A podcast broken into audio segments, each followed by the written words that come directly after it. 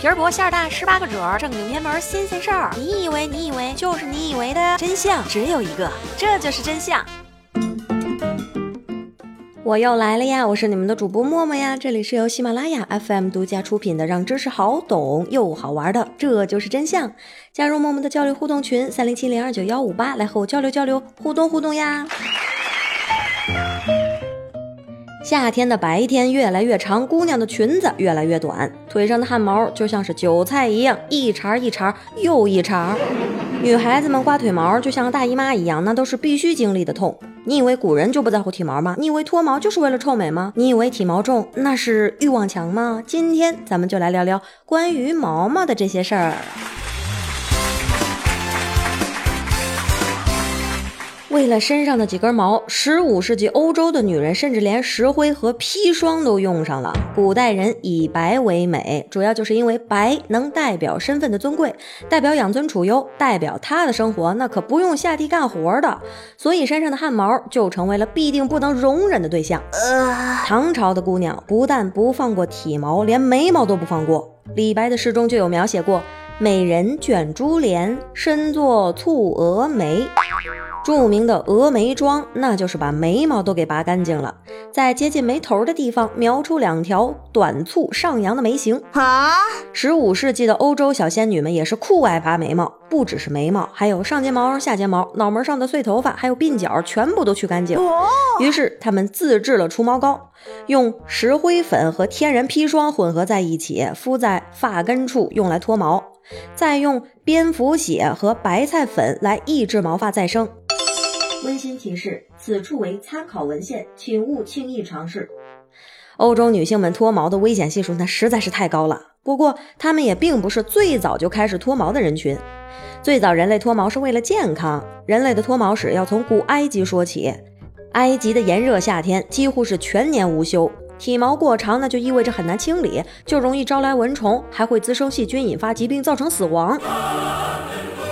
所以，古埃及的人个个都是从头到脚刮得干干净净。古埃及的男性几乎是不穿上衣的，女性虽然是穿着长袍，但也时常露出胳膊腿和肩膀。所以，只要偶尔没刮毛，那一眼就能被发现，接着就会被排挤。而且，古埃及人的脱毛技术特别的差，最常用的方法就是用磨平的火石当剃刀用，刮不干净的还要用小镊子拔掉，真的是想着就疼。你了解你的毛毛吗？汗毛重，那不光是遗传，还可能是激素的问题。如果你是从青春期就开始体毛比较繁茂的话，那回去看看爸妈，如果他们的体毛也重的话，那汗毛那就是遗传因素了。除去了遗传基因，如果你在一段时间内汗毛突然变重或者变多，那首先需要考虑的就是激素问题。有些女性体毛重还有另一个原因，就是内分泌失调导致的激素过高。有妹子就说了。脱毛的次数越多，毛就越长越重，这是真的吗？这几乎是所有的妹子都关心的话题。身体上的毛发的生长时期都不会处在同一个时间，所以肉眼能看到的毛并不是所有的毛毛。但是刮毛、拔毛等行为确实是会刺激毛发进入下一个生长期，导致有更多的毛发先生长出来，体毛看起来也就更加的明显。但是不会因为你剃的次数过多而增长。科学证明，人的毛囊从出生的时候开始数量就基本已经固定了，但是受到外界刺激，会让原本处于沉睡的毛发都醒了过来，所以是看起来就会有汗毛加重的效果。脱毛的方式千千万，毛毛脱与不脱都是个人的喜好和选择。现代科学可以给你提供多种的安全方式脱毛，脱或不脱，那只要小仙女们开心就好啦。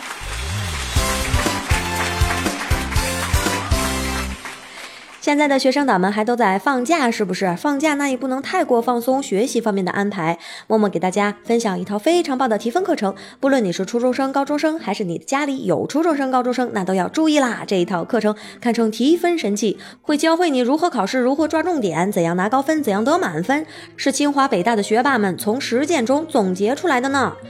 双语作文、阅读完形、诗歌鉴赏等题型都不在话下，通通搞定。添加微信 xkb 零幺幺咨询吧，添加微信 xkb 零幺幺领取课程吧。上周要感谢初露流星雨的悄悄的喜爱打赏，感谢纯娱乐的有实力的喜爱打赏，感谢半步生的坚持了很久的喜爱打赏，谢谢。初露流星雨不仅给默默打赏啦，还跑去把所有的动态都给点了一圈的赞呐，辛苦啦！新朋友纯娱乐也要重点表扬一下，补了不少的课，辛苦啦！还有咱们的姑苏浅，现在也是老朋友了，留了一大堆的言，真的是一大堆，宝贝就不一一回复了，都看到了，谢谢。今天就到这里吧，星期五不见不散，爱你们哟，嗯。